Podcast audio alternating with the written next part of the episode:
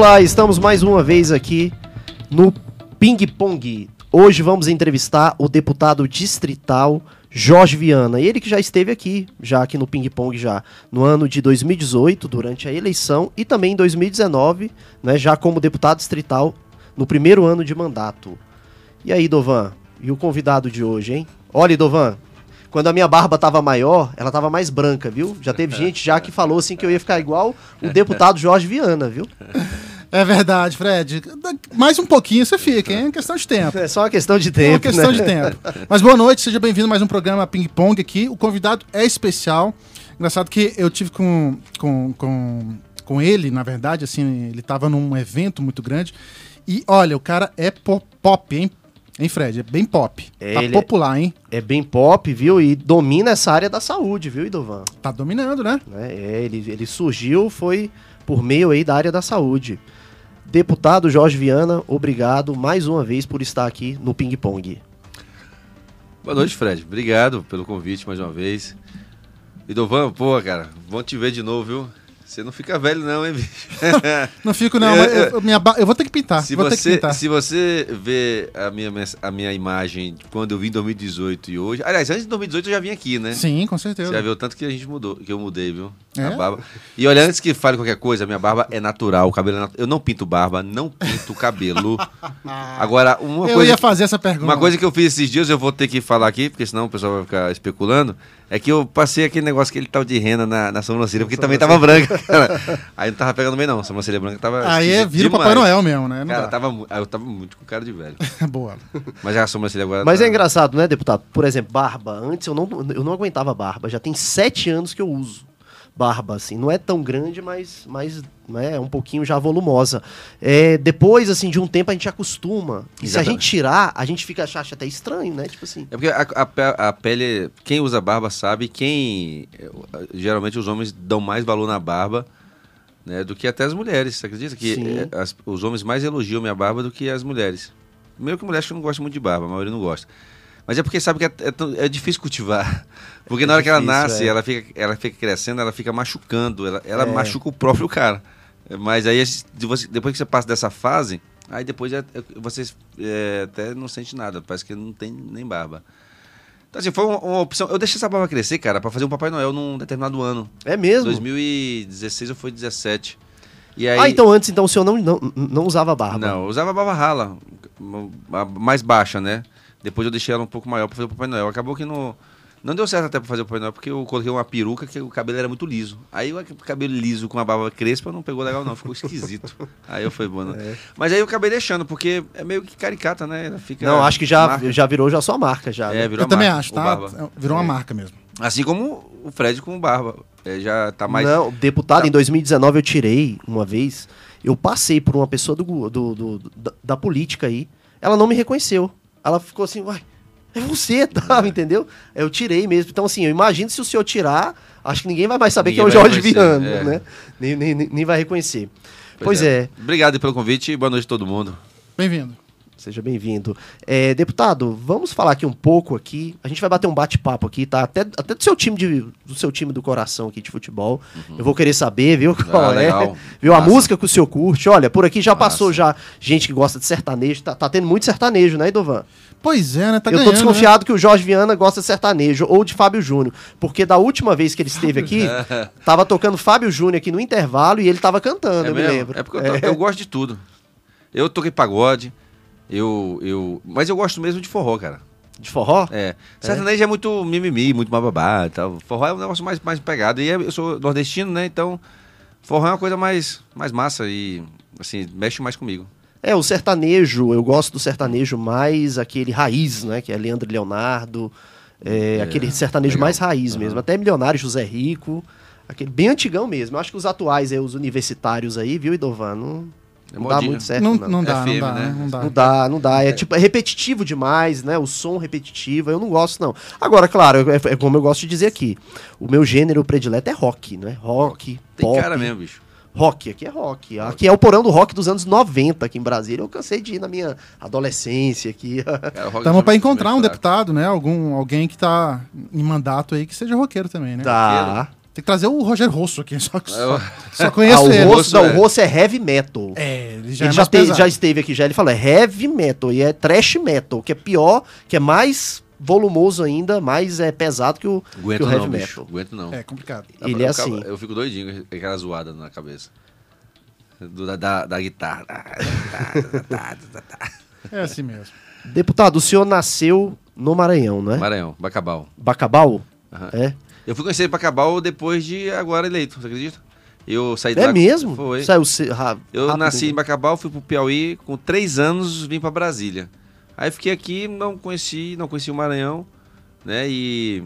Mas sabe, é? bicho, eu senti uma necessidade. Parece que eu- dentro de mim havia uma vontade de querer ser nordestino, só que eu não sabia. Tanto é que eu fiquei a minha adolescência toda ouvindo rock, ouvindo pagode. Aí depois comecei a entrar no sertanejo. E aí quando eu fui pro Piauí, já adulto e tal, que eu conheci o forró, cara, foi uma coisa de louco. Parece que tava preso dentro de mim uma coisa que eu não sabia o que era. Se identificou Me mesmo. identifiquei, pronto. Aí a partir daí.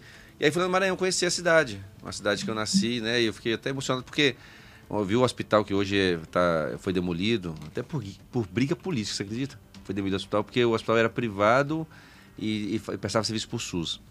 Enfim, então foi assim que eu conheci. E, e eu, eu tenho orgulho de ser nordestino, onde eu vou eu falo. Hoje, a gente. Hoje eu tenho né, mais idade, eu posso falar, mas antigamente a gente tinha vergonha, viu? Eu morava na Samambaia, Tinha um preconceito, então, aqui? demais, Demais em né? Brasília, demais. Tinha, não é? Com os nordestinos. é. Tinha. E eu era nordestino de Ceilândia, depois fui pra Samambaia. Então, é... eu tinha vergonha de falar que era de Samambaia e que era nordestino. Assim, impressionante, né? Uma bobagem de, de adolescente, né? De jovem. E hoje tenho maior orgulho de falar porque eu, a- eu, eu conheci hoje a, a essência do Nordeste. Hoje nós temos vários, vários empresários né, do Nordeste. Então, assim, essa história de que nordestino é pobre, não sei o quê, isso é- já ficou para trás há muito tempo. E que, é, e que não é muito intelectual tal, também já ficou para trás. Temos vários nordestinos aí que são, são extremamente inteligentes. Não, Enfim, escritores, comediantes. Escritores, o Nordeste é. fabrica muita coisa positiva, então, muito eu- boa. então eu sinto muito orgulho de ser nordestino, sabe? E, mas eu acho que também acabou mais esse negócio de preconceito, sabe? É, porque, por exemplo, bem lá nos anos 90, eu me lembro muito bem, lá em 94, quando o Cristóvão disputou com o Valmir Campelo, 98, ali na minha. Eu, eu, fui- eu já era politizado, desde, desde, desde os anos 90. Eu me lembro que tinha um preconceito, principalmente na eleição de 98. O pessoal atribuía ao Roriz em ter inchado Brasília, né? De ter trazido muitas pessoas de fora, né? Incluindo nordestinos e tudo. E eu via aquele preconceito, sabe? E o Roriz, né, pode ter tem acertos e erros, né? Como todo governador que já passou pelo Buriti, mas tem uma coisa que ele acertou. Ele acertou o quê? Ele dizia que Brasília, por ser a capital do país, iria expandir, iria crescer. Brasília não seria só o plano piloto ali, né? Asa sul, asa norte, né? Então, assim, expandiu e realmente cresceu. E não vai parar de crescer.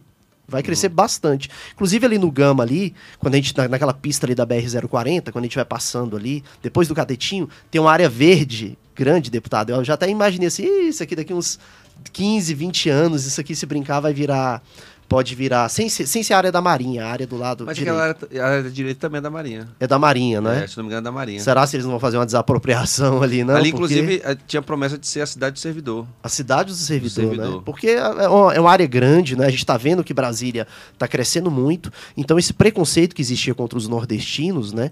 Lá, é, principalmente ali nos anos 90, ali, depois que o Rori chegou né, em si e abriu a, né, as portas né, da, da capital né, para moradia, tudo, esse preconceito era muito forte antes mesmo. Hoje eu vejo já que deu uma diminuída. E os nordestinos continuam chegando em Brasília, só que eles não estão ficando aqui, estão indo para o entorno. Estão indo para o entorno, No né? entorno. O entorno hoje tem muito nordestino. Não teve condições, né? Não tem uma política de moradia aqui para eles, acabam ficando lá.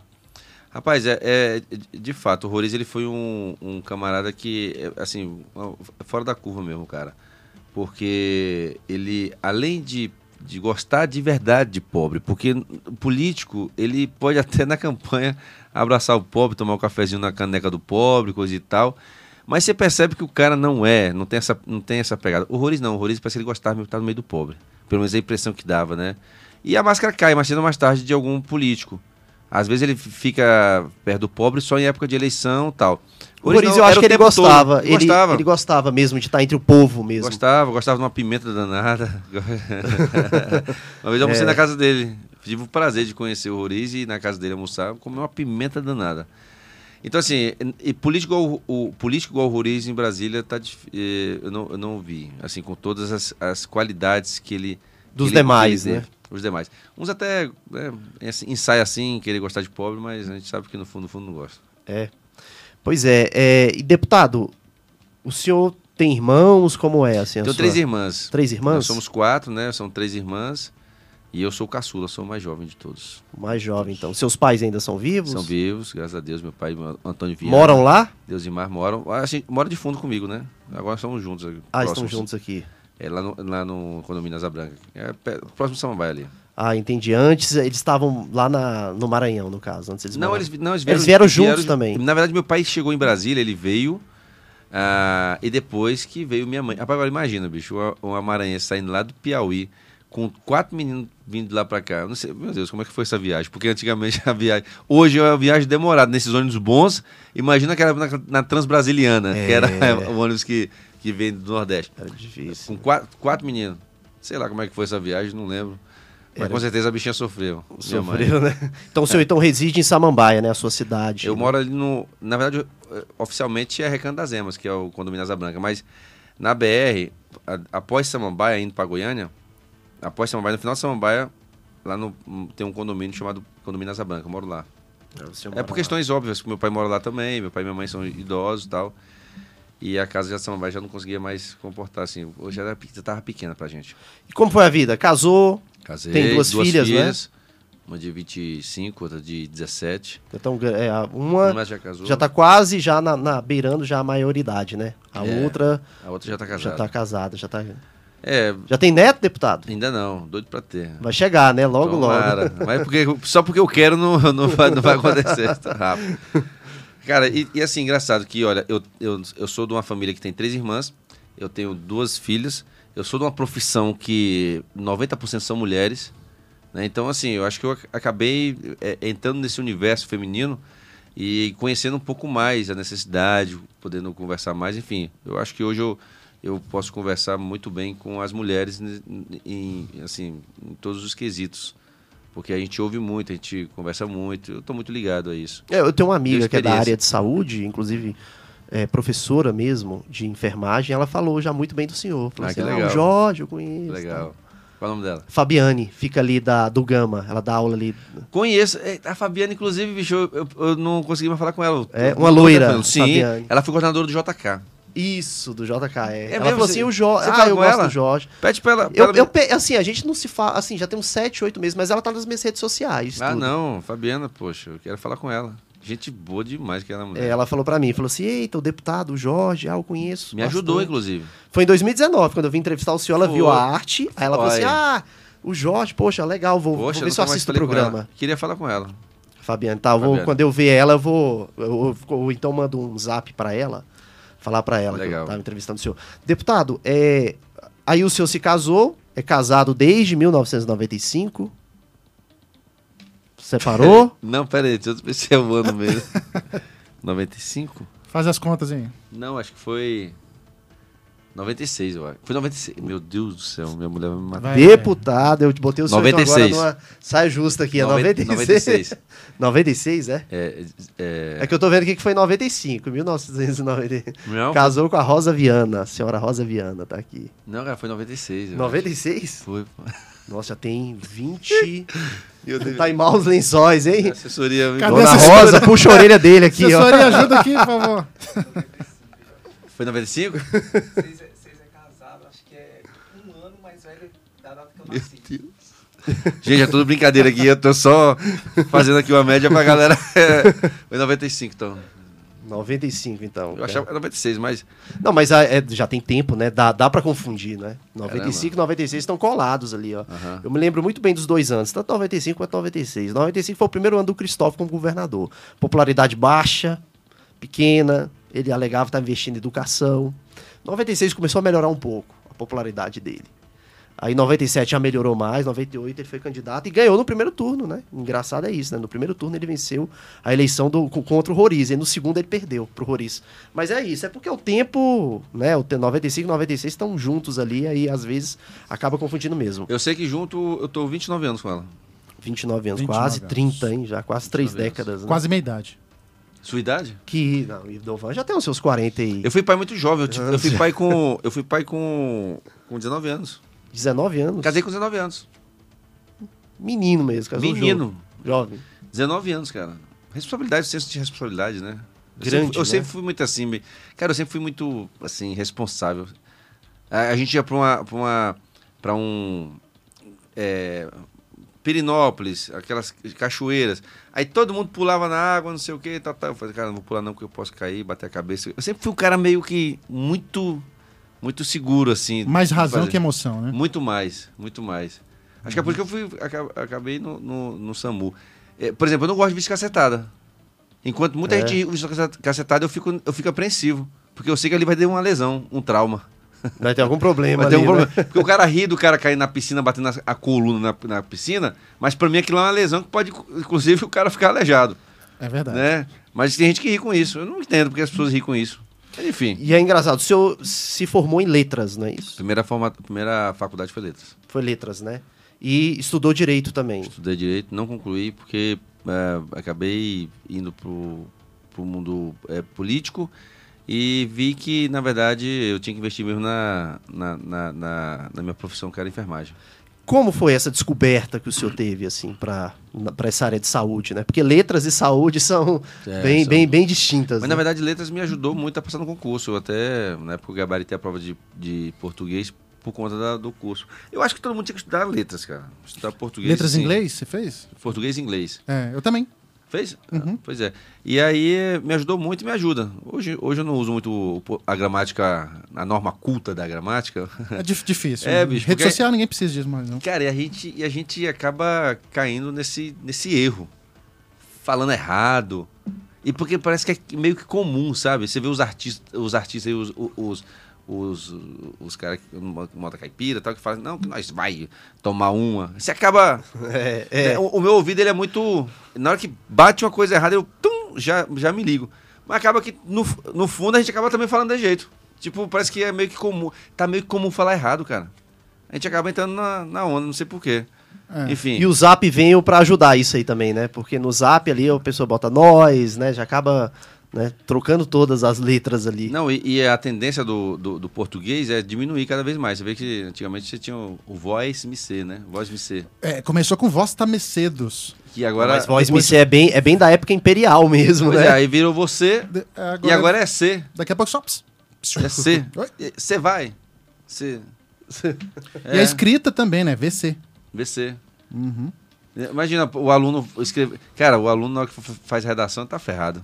Como é que ele vai fazer a redação escrevendo VC? Não, VC. Opa, não, VC não é você. Você, é, Ainda esquece, o acento, acostuma, ainda esquece o acento. é, acostuma ali com, com o WhatsApp, né? Acostuma É, ali a acostuma. sempre estar ali com mensagem instantânea ali no WhatsApp, no Message, né? No, no, no Minhas direct. Filhas, minhas filhas, quando mandavam mensagem pra mim, eu pedia pra escrever corretamente. Eu falava assim: olha, escreve correto. Hoje eu nem, nem ligo mais. Eu, eu afrouxei, eu acho.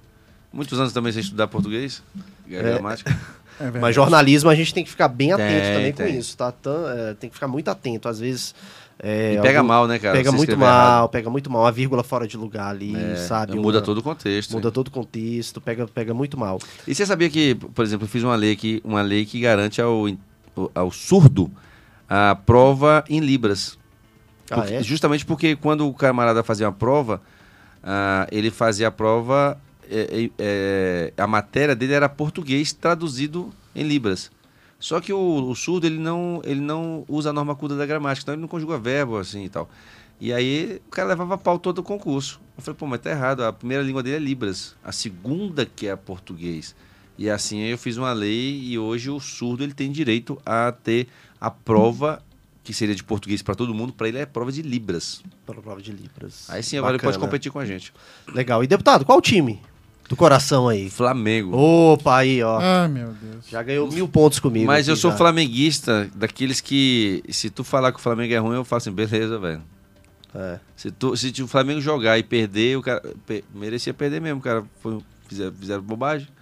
No discurso. Não é fanático. né? Fred, com nada. Eu não sou fanático com nada, velho. Com Eu nada. acho que o fanatismo é ruim em todas as áreas, né? Tanto no esporte, quanto na religião, Eu não sei, quanto... parece que é, é, tipo, o cara parece que quer mostrar sua masculinidade defendendo uma ideia dele, defendendo um, pa- um partido, defendendo um, um- um time. Eu acho que no momento que você começa a impor que o seu é melhor, seja em qualquer coisa, já acabou. Acabou, começa comigo. E eu falo, beleza, é isso mesmo, velho. É, não dá pra impor, porque você tem um ponto de vista, né? Um ponto de vista que você defende um time ou uma religião, né? Uhum. Tem muitos fanáticos, né, na, na área da religião também, né?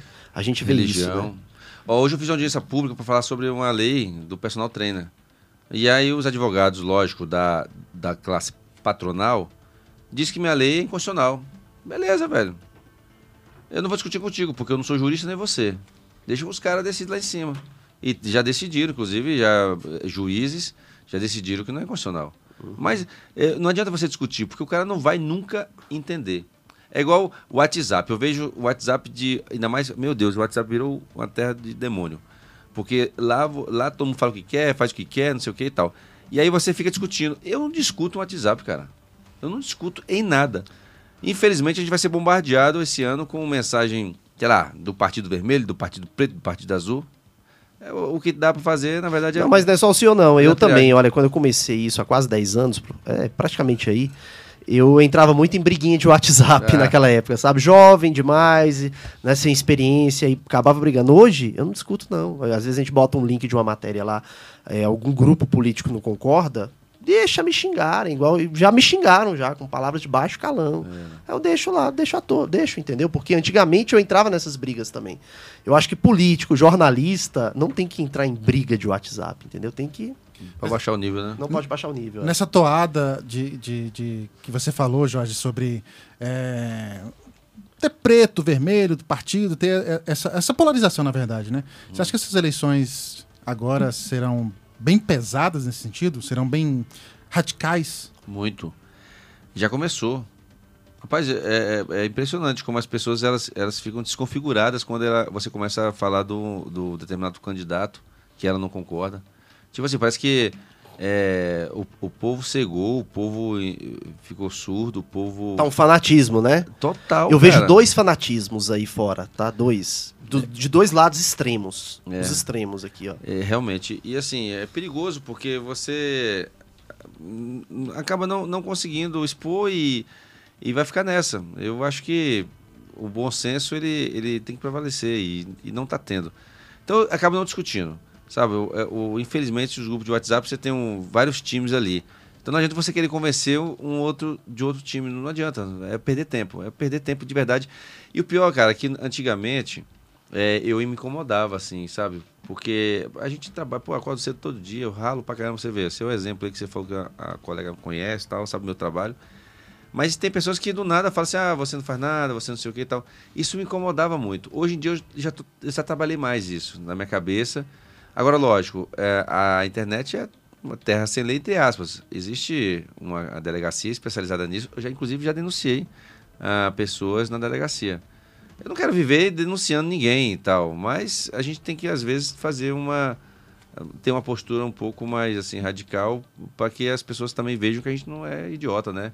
E que a gente também não, não, é não, não tem como fazer cara de paisagem sempre que as pessoas começam a te agredir. É, a lei tá aí para recorrer, não é? Na É. verdade, né? Se existe uma lei, então é, você pode recorrer, né?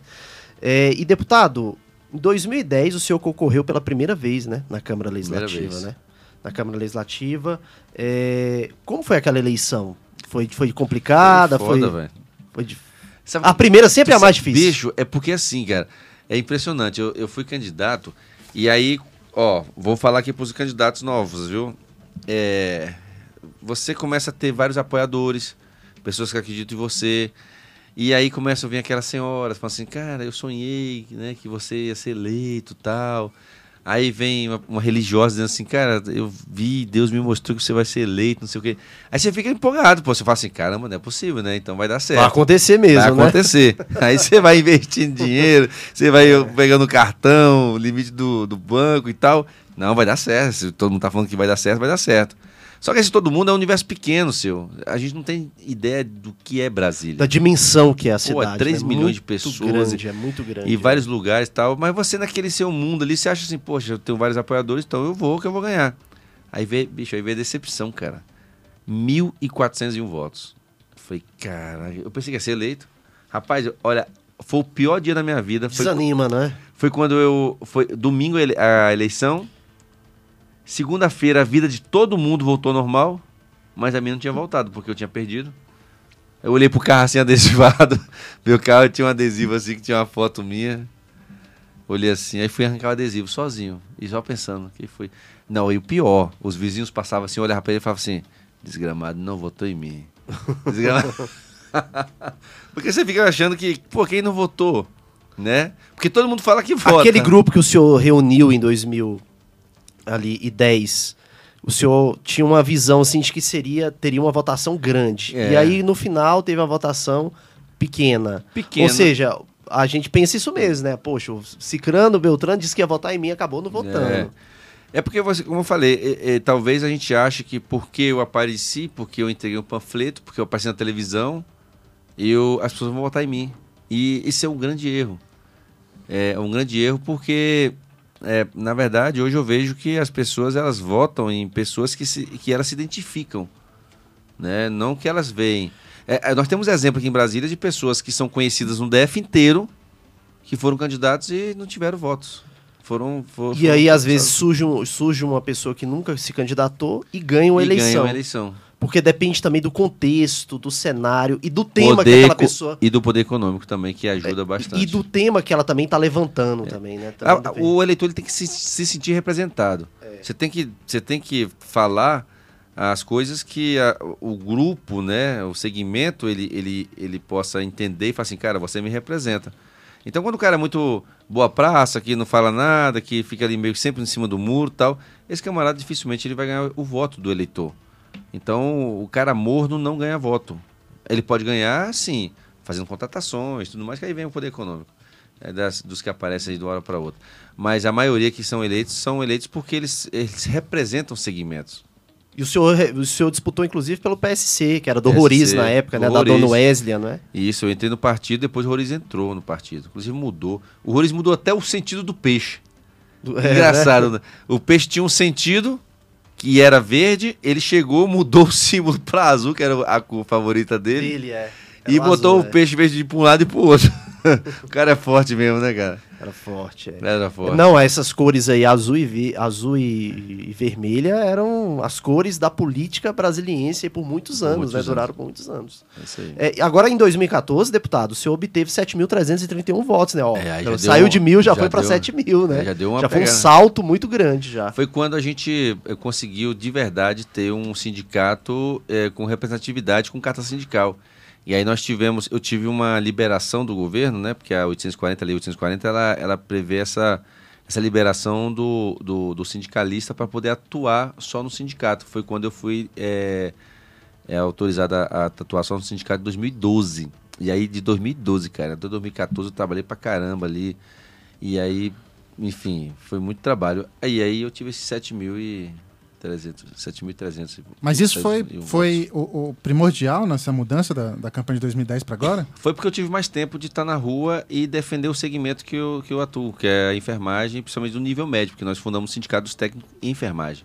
Categoria sofrida, tanto na rede pública como na rede privada. A rede pública ganha um pouco melhor, mas tinha as dificuldades, né? Atrasos de. Atraso não, é. é- era é, conquistas que o governo não dava, dava para outras categorias, para a gente não dava. Então a gente acabou tendo essa voz. E aí depois veio 2018, né? Que você vai perguntar. É, 2018 já, já, já foi para 13, né? Então Ah, eu já também. Eu já tava era puto. já tava velho. quase o dobro Eu já. falei né? assim, ó, bicho, quer saber, velho? Se eu não ganhar em 2018 também, eu não vou mexer com esse nosso, não, porque né, Deus não quer que eu seja deputado, não. Eu falei de jeito, Fred. Eu falei assim, É. cara, eu acho que o homem tem que tentar três vezes na vida em tudo. O Lula foi assim, não é? Se não- Foi 89, 94. Não, o Lula, na verdade, foram quatro, né? 89, 94, 98 e 2002. Pois é, sabe o que eu falo sobre isso? Que o homem tem que tentar, tentar tudo três vezes na vida. Passou três vezes, se insistir, pode cair num erro lá na frente. Esse é bíblico, né? Três vezes tem que tentar. Passou disso, se você insistir, você pode ter uma surpresa muito ruim lá na frente. Muito ruim na frente, é. E olha pra você ver, a minha teoria. O Lula tentou. Você pode até vencer, levou- mas depois você Você- pode ter algum problema depois. né? Eu, assim, é uma coisa que eu penso, né? Tipo, coisa minha. Eu sou muito assim, às vezes, de pensar nessas coisas. Não, mas faz sentido, maluco. faz sentido. Se ele tivesse parado ali em 98, não é, se candidatar em, em 2002 e se candidatar talvez para o governo de Pernambuco, algo assim, ele teria vencido a eleição, né? E não teria dado esse problema todo é, que deu depois. E né? você vê, né, bicho? O Lula é um cara que ele saiu do governo, assim, bem pra caramba. Popularidade 83% de aprovação. Pois é, e de repente o cara afunda num negócio assim que. Caramba, va- coisa inexplicável, né? Aí Eu fala, ah, acho cor- que ele- Corrupção, corrupção. Cara, tem- também tem uma porrada de nego corrupto aí que, que continua. Não, eu acho que, o deputado, eu acho que o grande erro do Lula foi ter colocado a Dilma como sucessora. A Dilma é uma pessoa, foi uma pessoa extremamente despreparada politicamente. Poderia ser administrativamente preparada, porque ela foi ministra-chefe da Casa Civil, diziam que ela tinha muita competência, que tra- era um workaholic, né, uma pessoa viciada em trabalho, que trabalhava, fazia as coisas acontecerem. Agora a gente sabe que para ser presidente da República, o cara é chefe político do país. Ele tem que ser político. Fred, eu já acho que o erro não foi ela. Podia botar lá o, Banana. O erro dele foi deixar o MDB estar na presidência do Congresso, da- do. Senado e da Câmara. Você acha que foi isso? Foi, porque os caras que, os cara que demite. É interessante, né? Governador, governador não demite deputado. Presidente não demite deputado, nem senador. Mas senador e deputado demite governador, demite presidente. Então, primeira coisa, eu acho, básico do, de um chefe de Estado, governador, prefeito ou presidente, é escolher, é apoiar, é, é ter o presidente da Câmara, do Congresso no geral. Senado tal, Câmara de Vereadores. Porque a, porque a política, bicho, ela não tem escrúpulo. A política ela não segue uma, uma, uma ética.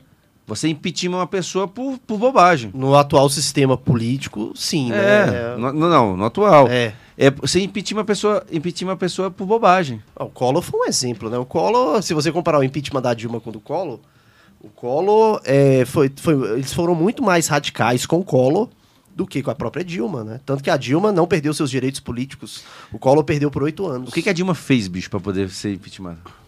Foi- é, É tipo assim, eles, sabe? Eles a interpretam. pedalada, coisa e tal. Mas o que, que, que é isso? Eles assim, não? interpretam, sabe como? Eles interpretam assim, porque o Collor também não. O PC Farias depois o STF investigou, foi a fundo e, não, e inocentou. Inclusive ele foi inocentado. É, eu vejo que o impeachment ele nasce por conta de uma crise econômica e política. A Dilma e o Collor tiveram, né? O PC Farias, o caso PC, o caso do Pedro Collor, que eu acho que aquilo ali foi fundamental, e a Dilma foi a questão da, da Petrobras em 2014, né? Explodiu o escândalo em fevereiro de 2014. Só que foi tomar grandes proporções depois da eleição, esse escândalo. E eu acho também que ela, deputada, assim como o Collor, não tinha habilidade para lidar com o Congresso. Isso aí foi fundamental. Os dois não tinham. Se tivesse o presidente, jamais o presidente aceitaria um, um- um pedido de impeachment. Porque se você for em qualquer governo, tem dezenas de pedidos de impeachment. Qualquer um. é. Até no, o próprio Bolsonaro tem uma porrada de pedido de impeachment. Cadê que o, que o presidente do, do Congresso bota pra frente? Não passa, é. Não passa nada. Não passa. Então o cara tá com um acordo lá, né? Então eu acho que, que é isso. O maior erro do PT foi ter, coloca, ter deixado o MDB ali por trás, sabendo que o vice é MDB, né, bicho? Era o vice, né? Ah, pô, tava na Era cara. vice, é. Por isso que eles falam tal golpe, golpe, golpe. Porque acabou que armar. Não vou dizer que armaram, não, mas acabou que conspirou, né? Tudo conspirou pra dar certo pra eles assumirem. E É. deu certo. Eu não, sou, eu não sou petista, mas eu acho que o PT errou muito, foi muito vacilão. E o PT também errou muito quando o- o- a- as lideranças, né, principalmente as centrais sindicais, começaram a escolher sindicatos para poder atuar, para poder compor. É uma crítica que eu faço, que eu sempre fiz com relação a isso, mas isso é outra história. Eu sou, eu sou, um- eu sou, um, eu sou um sindicalista, bicho, que sou contra imposto sindical. Eu sou um sindicalista que eu sou meritocrata, que tipo, o sindicato que trabalha, ele merece ter o reconhecimento do trabalhador. Se não trabalha, se cartoral, cartoreiro, ele pode, para mim não vale nada.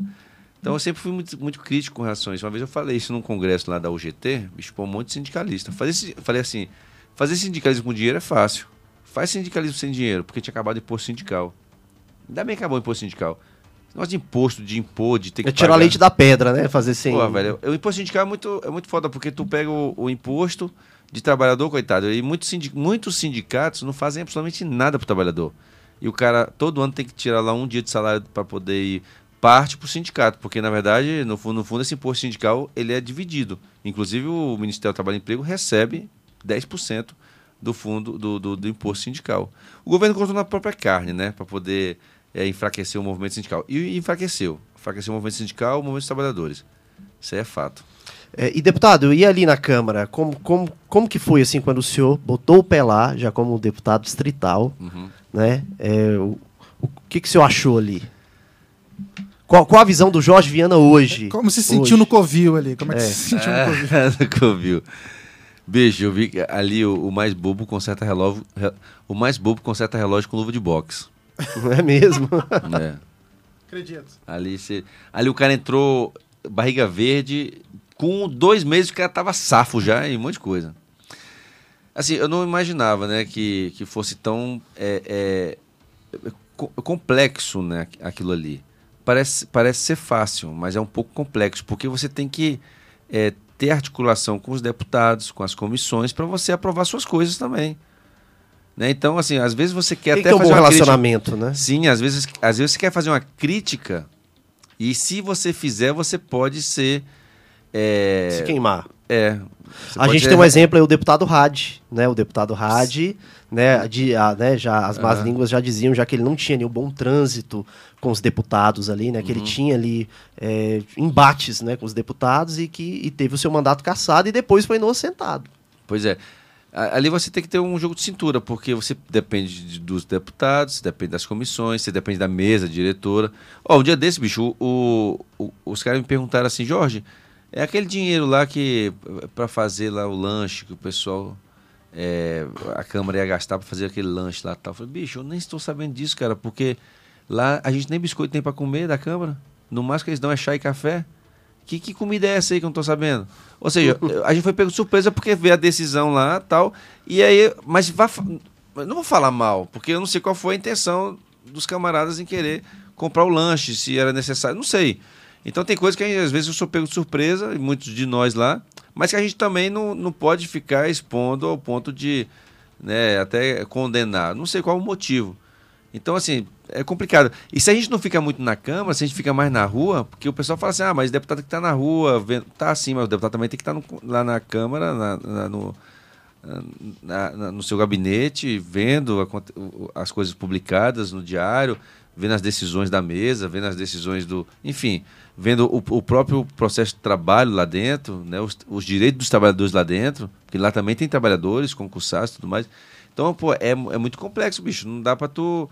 É, não é fácil, não. É não é fácil. Né? Mas quando eu pisei lá, eu falei assim, cara, eu vou, eu vou cravar minha bandeira aqui. Eu quero cravar, vou defender duas coisas que importantes que eu sempre defendi, que é o trabalhador e o SUS. Então, o trabalhador da saúde e o SUS é minha bandeira principal. E aí eu, eu recebi é, o a meu, meu primeiro atendimento no, no, no gabinete, cara, isso, foi, isso é interessante. A gente acha que o nosso primeiro atendimento é pessoas vão pedir cesta básica, emprego, que é comum. Eu tô lá no primeiro dia, cara. Viu, Dovan? Hum. No primeiro dia eu tô lá, né? E as pessoas agendaram através do site da Câmara, né? Que, a gente, que, que eles criam o e-mail da gente, coisa e tal, telefone do gabinete, e agendaram. Na hora que eu cheguei lá todo bonitão, né? Um terno e tal, chegou a primeira pessoa. Eu falei, pois não, o que eu posso fazer para te ajudar? Ela falou assim, deputado, eu preciso de transplante de medula. Eu falei, Como? tipo assim, pô, uma cesta básica, um emprego seria muito mais fácil, mas um transplante de medula. Ela falou, é, porque tal e tal. A cada 100 mil pessoas, um é, um é compatível, sabe? Falei, cara, o que, que eu posso fazer? Aí, enfim, chamei a galera do gabinete, levei lá para o Hemocentro para a gente fazer doação. Hoje eu sou doador de medula, graças a esse atendimento. E aquele, e aquele atendimento que eu fiz, o primeiro atendimento no meu gabinete, ele, ele determinou para que rumo que eu iria que era justamente defender o SUS com unhas e dentes e o Hospital Oncológico de Brasília. Aí comecei a ficar no pé do governador. Governador, nosso Hospital Oncológico, Hospital Oncológico, não é, não é justo a gente ter uma... Na capital federal a gente não ter um, um, um, hospital oncológico todo... Interior do Brasil tem um hospital oncológico, a gente não tem, cara. Enfim, o cara começou a fazer hospital e hoje o hospital está saindo no papel, o hospital oncológico. Porque agradeci demais governador. Falei, cara, bicho, tu vai ajudar demais as pessoas. Porque nós temos um serviço oncológico em Brasília, mas é descentralizado. Você faz o exame aqui no hospital, você faz a cirurgia ali em outro, você faz a quimioterapia, a radioterapia. No hospital nós vamos fazer tudo lá. E aí eu ainda fiz uma indicação, que esse hospital fosse Gilvão Frejar. É em homenagem ao ex-secretário. O né? ex-secretário, o nome da saúde é Chofran Frejá aqui em Eu Brasília. não me esqueço do Frejá. A gente conversava de vez em quando ali, principalmente em 2018. Ele falou uma coisa pra mim ali que eu vou guardar pro resto da vida. Ele falou assim: ó, Fred, eles não aprendem, Fred. Ele quis dizer dos políticos que que fazem politicagem, né? Que vão pro, pro lado errado. Ele falou assim, Fred, eles não aprendem. Olha só, Fred. Brasília já teve a Caixa de Pandora, já teve a Operação Draco, e eles não aprendem, eles não querem aprender. No plano nacional já teve já é, a, o mensalão, depois o petrolão, depois outros escândalos antes desses dois escândalos. E a classe política não quer aprender. Então eu gravei essa frase pra mim, sabia? Eles não aprendem, que o doutor Jofran Frejá dizia ali, quando a gente conversava ali, né, a gente tinha conversas ali, é, algumas conversas ali em 2018. É, e deputado, sobre os seus projetos ali, qual projeto o senhor destacaria aqui no programa que o senhor apresentou lá desde 2019? Remédio para todos. Remédio para todos? É o, é o direito que o cidadão tem em pegar um medicamento ou um insumo, né, que não é fornecido no hospital público, porque não tem, e ele vai pegar esse remédio na farmácia privada. Cara, isso é revolucionário, velho. Isso acaba com todo o problema do- da saúde do Brasil, de verdade. Por quê? Olha, quando você tem, quando você tem uma necessidade de ter uma UTI, aí você não tem na rede pública, você interna na rede privada, né? Você, você entra no Ministério Público, né? no Ministério Público não, na Defensoria, e você consegue uma vaga no hospital privado. A, a conta quem paga é o, é o governo, porque é dever do Estado, está na Constituição. Mas quando você precisa de um remédio, você não consegue ir ali na rede pública, você, você não faz nada. Você, tipo, você não toma ele, agravando mais ainda a doença, ou você compra gastando seu bolso. E muitas pessoas não têm dinheiro e agravando. Então, o que seria 20 reais, 30 reais, que é um medicamento para um, um, um hipotensor, né? Ou um remédio para diabetes, você acaba agravando a doença e você vai parar numa UTI que custa 5 mil reais a diária, bicho. Então, como é que tu deixa de comprar um remédio por 50 reais, entrega para a população, aí, e- ao invés de, de pagar 5 mil reais numa, numa, numa diária? Então, a conta não, não bate. E aí eu fiz esse projeto que justamente o camarada vai no posto de saúde, não tem o remédio dele, ele vai na farmácia privada que lá tem. Lá porque o pessoal é organizado, o pessoal faz a compra e tudo mais. Então ele pega esse remédio e aí pronto, ele toma o remédio e a conta quem vai pagar é o GDF. E é direito dele. Então foi aprovado, já é lei, Já se tornou uma lei, né? só não foi regulamentada. Jorge, mas por quê? Aí eu perguntar pro governador, porque ele não fez isso até hoje. E aí ele tem que regulamentar, dizer como é que vai ser o modus operandi, né? De como vai ser essa, essa, esse processo, quais as, as, as empresas que vão se credenciar, qual o valor que vai ser utilizado para ser uma tabela, né? Para as farmácias venderem o mesmo, o mesmo valor. Então, estou esperando até hoje. A população né, tá aí sofrendo e eu não consigo mais do que isso. Eu vou na televisão, vou no rádio. Eu não posso pegar a caneta e fazer o cara fazer a, a- a regulamentação. Então, um dia o governador vem aqui e você fala, governador, essa lei do deputado Jorge Viana do remédio para todos, como é que é? Né? Por falar, por falar no, no governador Ibanez Rocha, como é a sua relação com o governador, o seu aliado, né? Do, do governador, o seu partido, né? Sou aliado, mas não sou alienado. Sempre digo isso, porque nós, eu, sou part, eu sou do partido da base do governo, eu sou da base do governo. Diga de passar um deputado da base que não tem nenhum cargo, Fred, no governo. Senhor não tem nenhum cargo. Nenhum cargo no governo. Eu me sinto leve assim, para criticar, para cobrar e tudo mais. E aí, é, lógico que isso me custa, viu? Porque às vezes eu sou até boicotado nas pastas porque, por não ter ninguém para pelo menos articular e tal. Isso, isso existe, viu, no governo. Infelizmente, isso existe. Inclusive, existe até boicote contra, o governador. E amanhã eu vou até falar, denunciar uma coisa que aconteceu em São Sebastião Ah, é? que o governador vai perder muito com isso, com, nessas, com essas administrações, né? O cara trabalha parece que contra o governo. Não sei que diabo é isso, o cara trabalha contra o governo. Enfim, então eu, eu sou aliado né, no, que, no que é importante para a cidade e crítico quando eu vejo que a coisa não está boa. E o governador me respeita por causa disso, bicho, porque eu não chego para ele e falo assim, governador, me dá isso, governador, me dá aquilo. Não, governador, ó, faz isso aqui, governador, abre esse serviço. O senhor tem um bom relacionamento com ele? né? Tenho, respeitoso. Já foi ruim, É, mas melhorou bastante. já, já tá Acho que ele viu que, que eu tenho essa pegada, velho, que eu sou desse jeito. Eu não sou de ficar bajulando, não, velho. Não sou. E ele também não é, então acho que a gente se bate de vez em quando. Uma vez a gente tava na reunião e ele chegou pra mim e falou assim: ó, você tem que parar de ser sindicalista, que você é deputado. Eu falei: você tem que parar de ser advogado, você é governador.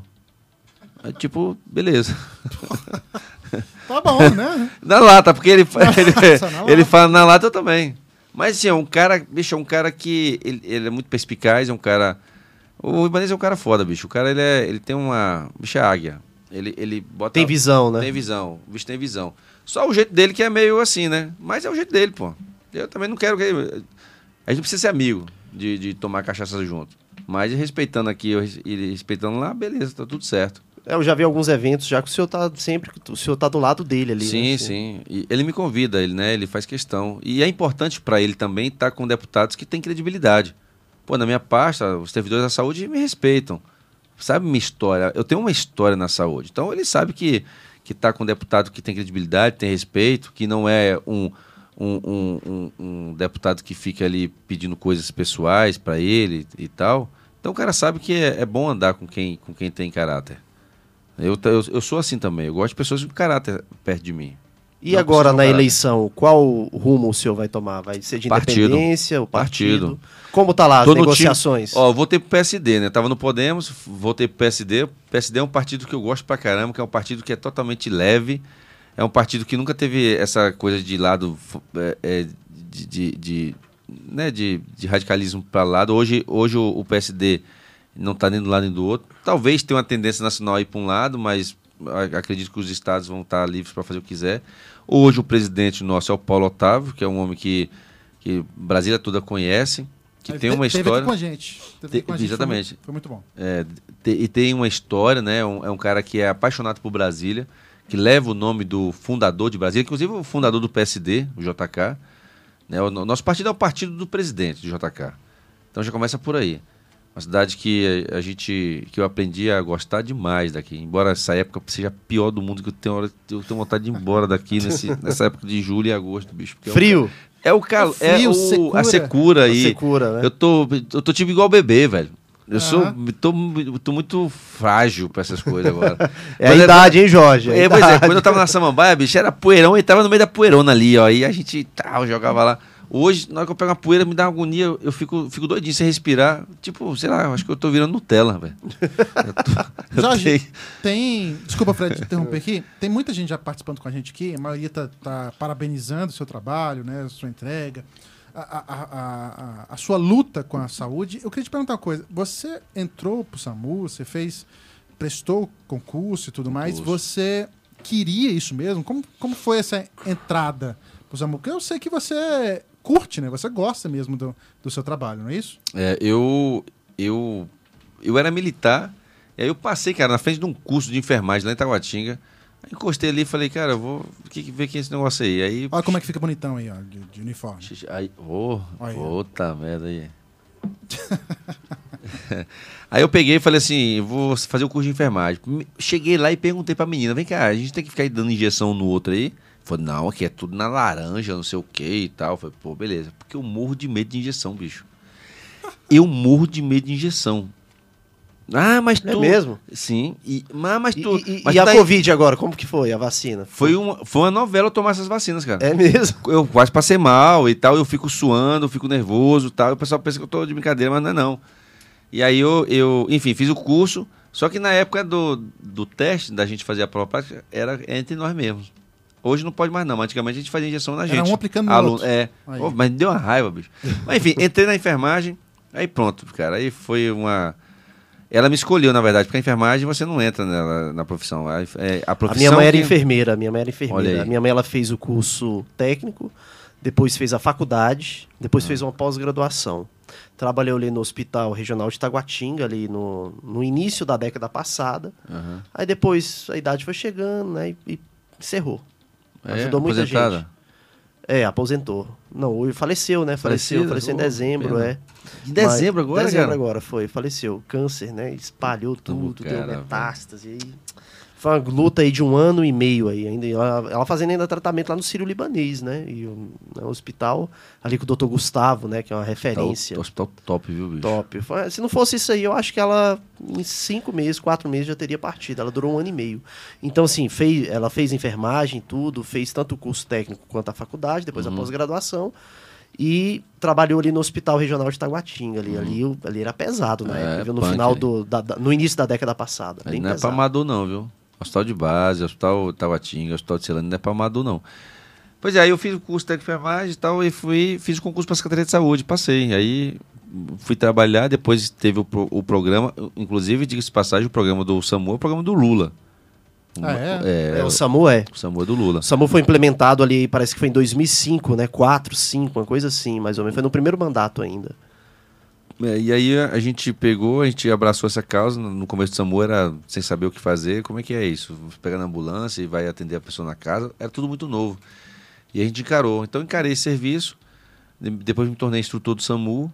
Uh, uh, saí do SAMU né, para assumir o, o, sindicato, mas eu trabalhava na moto, na motolância. E a gente evoluiu pra caramba, bicho. A enfermagem evoluiu pra caramba. A gente. O SAMU é prova disso, né? Você tá no meio da rua fazendo atendimento e, detalhe, é só você e o condutor. Então hoje, se uma pessoa for salva na rua, está sendo salva não é pelo médico, é pelo um técnico de enfermagem, pelo um condutor né, ou por um enfermeiro, ou até mesmo pelo médico, mas para provar que a gente consegue fazer um serviço é, sem um médico e consegue resgatar uma vida aí. Então eu gosto muito porque é muito dinâmico o serviço SAMU. Você não vai ver aquilo todo dia. Por exemplo, você vai pegar, você vai para o hospital, para a clínica médica, todo dia você vai fazer curativo, fazer medicação, coisa e tal. No SAMU não. SAMU hoje tu pega um baleada, mano, tu pega um esfaqueado, depois você pega uma, uma, uma convulsão, depois você não. Sabe? Então é muito, muito legal, porque você pega de tudo um pouco. E eu gostava muito disso, adrenalina. Você vai ali na adrenalina, bicho, esperando, caramba, o que, que eu vou ver, o que, que eu vou ver. Quando tu chega lá, tu vê o cenário todo, caramba, e você tem que pensar rápido. Então isso é muito massa. Eu digo que eu, tô no, eu cheguei no ápice da minha profissão. É, ser do SAMU, ser instrutor do SAMU, fazer o que eu amo. Eu tô na política, por sei não como é que eu fiquei nessa porra não, bicho. Foi, eu fui sendo jogado pra política. Fui, é. fui, fui de Grêmio, fui de DCE, da, da faculdade, reivindiquei na, na faculdade de Direito, reivindiquei na faculdade de Enfermagem, na faculdade de Letras. Ou seja, eu sempre fui aquele cara cri-cri, defendendo e nunca concordando com o que nos impuseram. E acabei entrando na política. E aí onde eu tô? Sei nem onde é que eu vou, mas eu tô indo. É, inclusive, eu vou até perguntar para o senhor aqui sobre qual rumo o senhor vai tomar neste ano, mas então, só para concluir aqui, é, o apoio do senhor ao Ibanês vai depender, então, do da, partido, do, partido, do partido. PSD. Hoje o partido está na base, né? Hoje o partido está na base, mas está tá muito. O senhor acha que tá pode sair da base? Ah, cara, eu, é, tudo vai depender da nossa. Da, do nosso partido, assim, da, do, do próprio Paulo Otávio, ver se ele vai ter uma uma. Lógico que ele não vai decidir sozinho, né? Porque hoje a gente é muito ouvido, assim, é um colegiado ali, né? Nós temos três deputados no partido, então é o segundo maior bancada né, da Câmara Legislativa. Eu sou líder do, do PSD na, na Câmara Legislativa, então, assim, lógico que a gente vai discutir, ver o que, que é melhor para o partido. Mas o Paulo Otávio é um, é um camarada que ele não pode ser deixado para lá. É um cara que tem uma história, tem uma, uma é, uma credibilidade muito grande com empresários da cidade, né? Um segmento importante que nós precisamos aqui em Brasília. Então ele está ele tá aí, não pode ser descartado. Eu acho que se ele decidir em ser um senador, né, tem que ver qual a chapa que a gente vai fazer essa que, que isso aconteça, ou, ou vice-governador, deputado federal, enfim, ou até mesmo candidato ao governo, por que não? Não está descartada essa hipótese? Não, acho que nenhuma está descartada. Nem Acho que só distrital que talvez seja totalmente viável para ele. Mas o restante tudo é um. E eu vejo que ele tem essa vontade de participar novamente da política. Né? Acho que é algo que ele gosta, né? Tanto é que ele está andando na cidade, está conversando e tudo mais. Então, tudo vai depender para onde é que nós vamos, é, baseado na, enfim, nas, nas propostas. E para onde o deputado Jorge Viana vai? vai? Vai permanecer na Câmara Legislativa Preciso. ou vai querer alçar voos maiores? Preciso estar tá na Câmara para poder ajudar mais quatro anos aí nossa cidade, é, os nossos trabalhadores, até mesmo o governo. Ah, depois que você vai para a Câmara Federal, você dá uma apagada, né? Você vê que os deputados federais aí, eles dão meio que uma apagada, porque o cenário é outro, a, a política é outra, né? O, o seu foco é outro. Então eu sou muito assim, eu sou muito classista, eu sou muito bairrista. Então, para eu ir para o Congresso Nacional, eu acho que nossa cozinha aqui tem que estar tá toda arrumada. E a cozinha não está arrumada ainda. Seja os direitos dos trabalhadores, seja o direito da população, você vê. Até o projeto que eu fiz, a lei que eu fiz, não está sendo cumprida ainda. Eu fiz uma lei também da Bolsa Estágio. Os estagiários. Bolsa Estágio? Bolsa Estágio. Ah, os, os, os alunos da área de saúde que ajudam pra caramba nos hospitais eles deve, deve, devem ter um, uma bolsa subsidiada pelo Estado, e até agora também não. Então, assim, aos poucos. Inclusive, Fred, olha só que interessante. Sabe a loteria federal, a loteria do, do DF que nós aprovamos na Câmara? Hum, sim. Eu coloquei uma emenda para que 2% desse, dessa arrecadação da loteria fosse para a Fundação de Ensino e Pesquisa nossa da Secretaria de Saúde, a FEPEX. Foi acatado, o governador acatou. Então, assim, eu acho que tem muita coisa que eu, que eu tenho que. É, na verdade, é só é, arrumar, porque muita coisa já propus, já foi aprovado tudo. Arrumar. Arrumando mais quatro anos, aí sim eu posso pensar em algo maior. Em Isso é lógico, se todos quiserem, né? Minha, minha base quiser. Eu, bicho, pra mim tanto faz, eu não tenho essa vaidade de ser federal, de ser senador, de ser governador, de ser deputado. Eu acho que é, se, eu, se minha vida pública acabasse hoje, é, eu já ficaria feliz por ter contribuído. E contribuir de verdade. Minhas leis não, não são leis ineptas, é, não são leis assim superficiais. São leis que realmente ajudam grupos grandes aqui em Brasília. Então eu acho que isso é um legado que eu deixei que ninguém vai tirar de mim. Né? Eu serei um ex-deputado que fez alguma coisa re realmente relevante, seja para a população para os trabalhadores. Legal. É, deputado, eu quero agradecer aqui a sua presença, tá? Mais uma vez aqui no Ping Pong e é, gostaria aqui que o senhor desse aqui as suas considerações finais aqui para os nossos ouvintes, aqui para os nossos internautas. Vamos lá com a palavra. Peraí, Jorge Fred, você não vai fazer o ping-pong não hoje? Vou, vou fazer ah, vai, depois. depois. Fica é, tranquilo. Ufa, eu, é o meu melhor quadro que eu gosto. Ah, é, beleza. vai lá. Bom, Fred, obrigado pela oportunidade, bicho. Eu, eu sempre digo que eu uso sempre essa frase que falar em, em rádio, falar em, em rádio comunitária, falar em rádio web, falar em TV, assim, que não há uma, uma influência da grande mídia é muito bom porque não tem corte, não tem censura, a gente fala o que quer né? Porque a gente está vendo aí que, infelizmente, a mídia está meio que, poxa, é, sendo seduzida aí pelo poder econômico, acaba que você não vê a coisa fluindo de forma democrática, coisa e tal. Então é muito, é muito ruim, sabe? Eu fui, eu fui questionado pela mídia uma época aí porque eu não usei máscara, bicho. Rapaz, foi uma semana, meu amigo.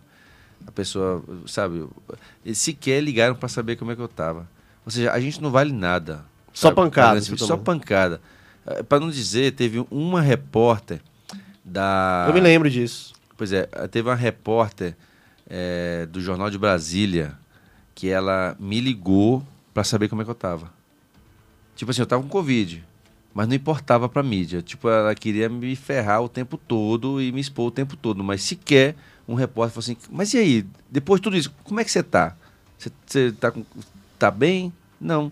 Então a gente não vale nada para esse grupo. Não vale nada. Tipo, virou político, você não vale nada. E não é bem assim, cara. A gente também é ser humano, que a gente sofre, a família da gente sofre quando vê notícias de, de forma assim, sabe? É, é, sistemática, como se quisesse. O senhor então tem essa crítica para a mídia. Grande mídia. A grande mídia, né? A grande mídia. Sabe, é só assim, ter bom senso, cara. É interessante que... que... a grande mídia vem sendo questionada por dois grupos, né? Tanto o grupo do Lula, o Lula mesmo ontem falou que não esqueceu o que o Jornal Nacional fez com ele. Foi. e o Bolsonaro também fala a mesma coisa. Deixa, né? então eu quero saber pra onde é que eles vão, viu? O que, que eles vão fazer? Ciro Gomes ele disse que não esqueceu, falou desse jeito, não esqueci o que vocês fizeram comigo. O Ciro Gomes é um Bolsonaro inteligente, bicho. Eu não sei como é que vai ser. Pois viu, é, o Fred, antes de você encerrar, eu queria fazer uma última pergunta não, pode, pro, pro nosso deputado aqui. É, justamente sobre essa, essa, essa polarização que a gente começou a falar no início do programa, como é que você encara o cenário hoje? Tanto federal, Bolsonaro, tá? porque a, a gente está, nós aqui leigos, né, inclusive eu, a gente acredita que só tem Bolsonaro e Lula, não tem terceira via, né? A gente está até procurando isso, mas não tem. É... E aqui em Brasília a gente vê uma rejeição do, do, do governador, ele está com a máquina na mão, tem gente vindo por aí, tem gente que não se decide ainda. Como é que você está encarando esse cenário? O que, que você vê para esse futuro? Bom, cenário nacional aqui em Brasília é Bolsonaro. Não tem. Aqui em Brasília é bem. É, aqui em Brasília. A porcentagem é grande. É, né? é grande. É, é grande. Bolsonaro aqui em Brasília. É... Você acha que ele chega lá nacionalmente? Cara, aí você cai pro Nordeste, aí o Bolsonaro não tá bem no Nordeste. Norte também não. Eu Norte acho que vai. O fio da balança é São Paulo. Aí tem que ver. É quem, decide tá é, ali, né? Quem decide tá ali. Acho que o fio da balança é em São Paulo. E São Paulo não tem pesquisa ainda muito oficial. Porque essa pesquisa, bicho, é, caramba, é, é complicado. Você vê pesquisa é, é saindo de todo jeito e sempre dando Lula, dando Lula, dando Lula. Aí você conversa com as pessoas, Bolsonaro, é Bolsonaro, Bolsonaro. Tá meio estranho, sabe? Mas será se não é o nosso meio Por exemplo, se você. Realmente as pesquisas estão dando Lula. Mas o nosso meio, que é aqui no Distrito Federal, aqui realmente a maioria é Bolsonaro. Não, então, a nossa bolha aqui. Agora, se for lá para Bahia, para o Pernambuco ali, você já Alagoas, vê. Você já vê já que é Lula. É mais Lula. É mais Lula. Pois é, mas, mas e por outro lado também você vê é, é, assim um, um, um, grande, uma grande comoção, um grande movimento assim nacional a favor do presidente. Eu, eu não, não entendo. Sabe, você vê caminhoneiros com o presidente eu tenho, Eu tenho uma visão sobre isso, deputado. Eu vejo assim, olha só.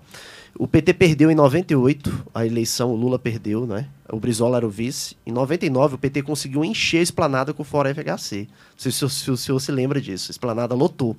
Ali com o Fora FHC, quando o PT entregou o pedido de impeachment para o presidente Michel Temer, que era o presidente da, da Câmara dos Deputados. O PT tinha militância ali, encheu. É, só que o Lula não ganhava a presidência, mesmo com militância. O Fernando Henrique tinha voto no senso comum. E o que elege presidente é voto no senso comum. Uhum. Hoje eu vejo que inverteu. O Bolsonaro tem militância. Se ele chamar o pessoal para ir lá na, em Roraima, lá vai lotar. Lota o aeroporto ali para recebê-lo. Passeata, motociata, lota tudo. Mas eu vejo que ele perdeu muito voto no senso comum. Que é um, que é um senso comum, Fred? É a Dona Maria, ali das verduras, é o seu José, ali da oficina. Esse, esse é o voto do senso comum.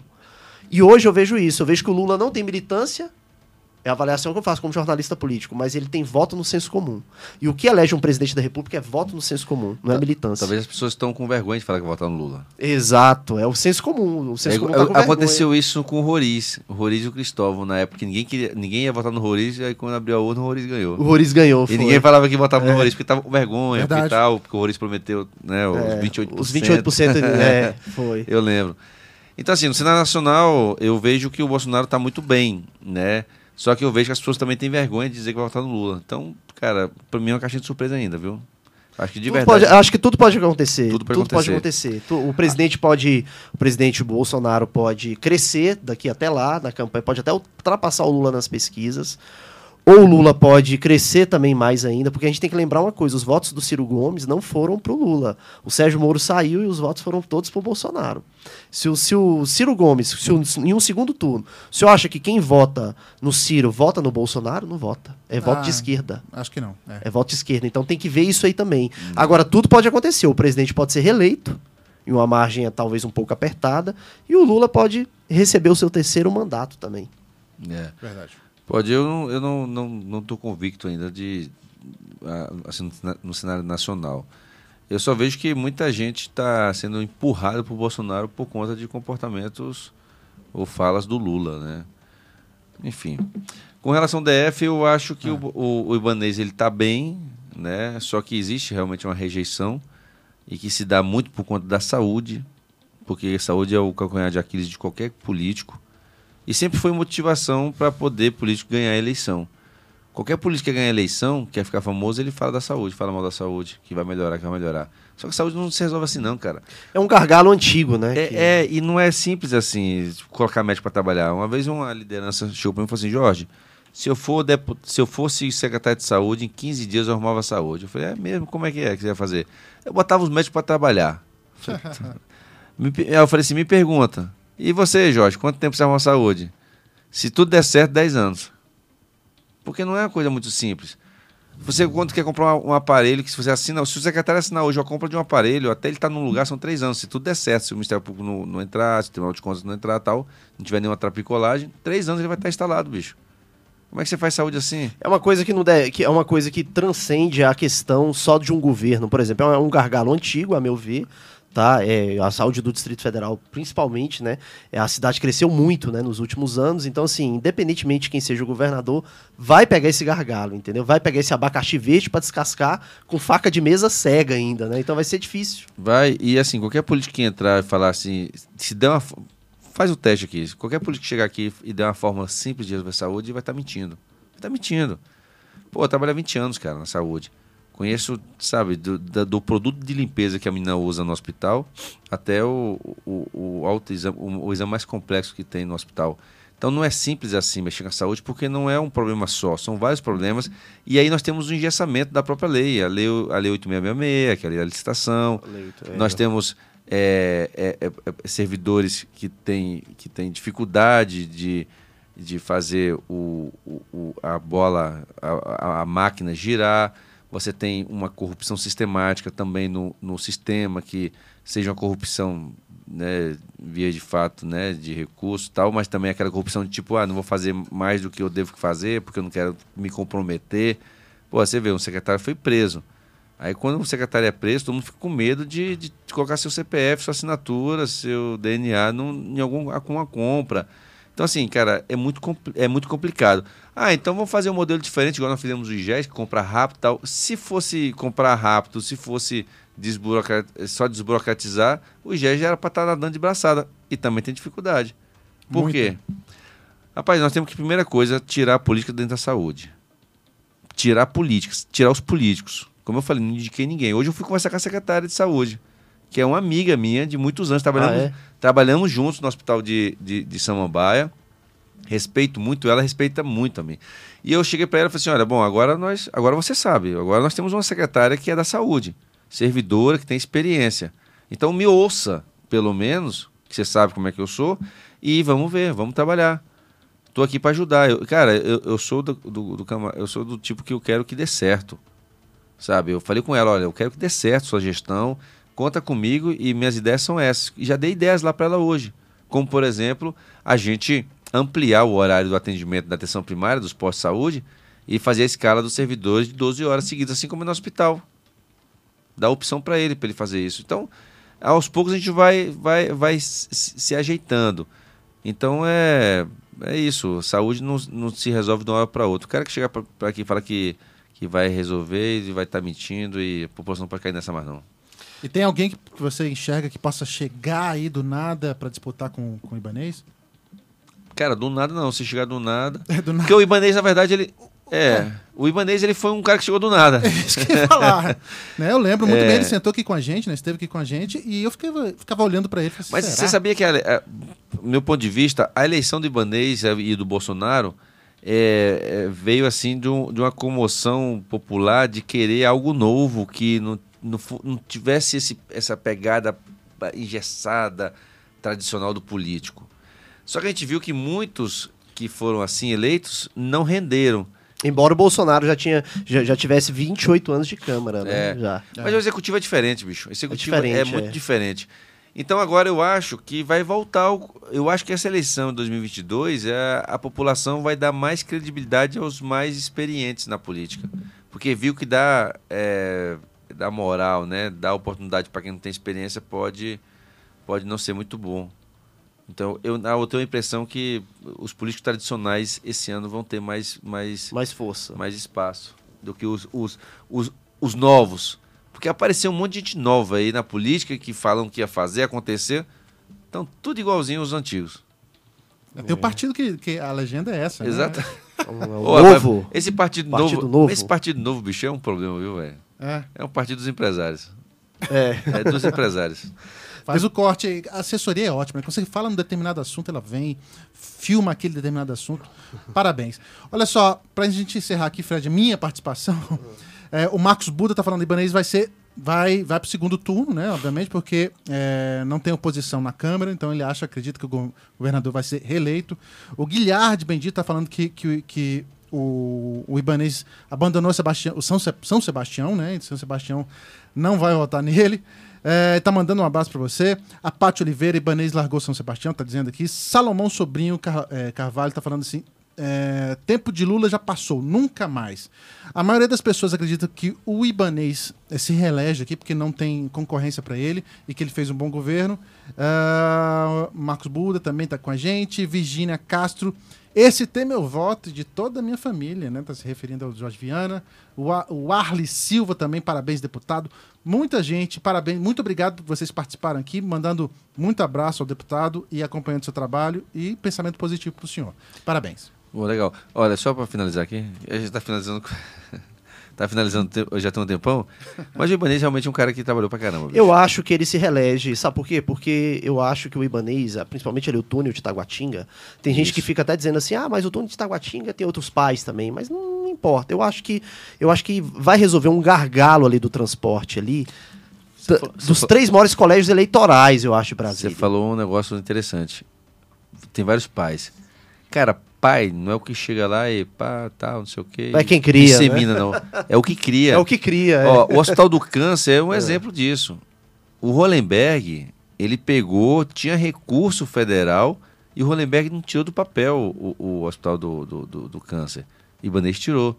O viaduto do Recanto da Zema, meu amigo que mora no Recanto da Zema, aquilo lá é é um desastre, aquele trânsito. Eu vou E visitar agora- minha mãe. Vou visitar minha mãe. Pois é, lá, ali é um desastre. Única Já saída. vai ser resolvido agora. Ainda inventar de botar um posto de gasolina bem na saída, ali, não tinha nem como fazer aquela entrada assim, sabe? É, Bo- Botar aquele posto, né? Aquele posto atrapalhou pra caramba, viu? Aquele posto na saída do recanto. Porque exatamente. se ele, se ele não existisse, não tinha aquele trânsito todo, porque poderia fazer uma marginal por aqui, mas não, não pode, porque o posto está É. bem atrapalhando. Enfim, e agora com esse viaduto lá do, do recanto, vai ajudar demais ali o recanto. E aí tem o túnel de Samba, o túnel do Taguatinga, enfim. Tem Vicente Pires também, né? Que agora chove, pode chover. Vicente Pires, que você viu aquela avenida, o tanto ficou bonita Ficou lá bonito e tal. lá, né? Enfim, lógico que tá sapateando algumas coisas aí, principalmente na saúde, mas é, se quiser me ajuda, sempre eu estou à disposição. Eu já falei para ele. Né? É isso aí. E obrigado, pessoal. Obrigado pela, pela, pela paciência aí de me ouvir. Eu acho que eu fui muito, eu fui muito aqui, muito eu aqui. Sem, Ótimo. eu, Na verdade, eu não sei ser político, velho. Eu, sou- eu falo palavrão e tudo. Deputado, é, eu quero fazer aqui com o senhor um ping-pong aqui rapidinho. Manda aí. Uma frase só, enfermagem. é minha vida, Câmara Legislativa. meu trabalho. Samambaia. É, Samambaia, rapaz, Samambaia eu posso classificar como onde tudo começou. Ibanez Rocha. Uma águia, PSD. Ah, uma casa, uma acolhida, uma casa acolhedora. Rosa Viana. É a uma companheira. Lula. Um gênio. Bolsonaro. Cara, o Bolsonaro é um radical. Sindicato. Defesa. Defesa. Uma defesa dos trabalhadores. É um, é um, é um, um porto seguro. Deus. Supra-suma. É isso aí. Obrigado, deputado, mais uma vez, tá? Por estar aqui no, no Ping Pong. Né? O senhor já esteve aqui, como eu falei lá no início, né? Já duas, né? Já, já é a terceira vez, né? A primeira foi em 2018, durante a campanha, a segunda já como deputado eleito, ali já em 2019, né? Já no seu primeiro ano ali do primeiro mandato, que o senhor está exercendo agora. E agora também, né? Já em ano eleitoral aqui. Aqui é pé quente, bicho. Tu é pé quente, então eu espero que ano que vem São esteja três, aqui. são três vezes, Então, né? tu é pé quente, então ano que vem, se Deus quiser, eu vou estar aqui. Já é um compromisso. Olha, é, olha, é mesmo, ó, deu três vezes certinho, Legal. né? Rádio Federal pé quente, tamo nessa, tamo é junto isso aí. aí. Obrigado, gente. Obrigado mesmo. viu? obrigado, Tô à deputado. disposição. Viu? Valeu. Muito obrigado. De- E Dovan, Segunda-feira te espero aqui então, fechou? isso aí. E Dovan está malhando, hein, Dovan? Tô malhando, vou ficar fortão. Aí. É, botei ele era magrinho quando, em 2015. É, você. Fortão. Tchau, gente! Valeu, gente. Obrigado, gente.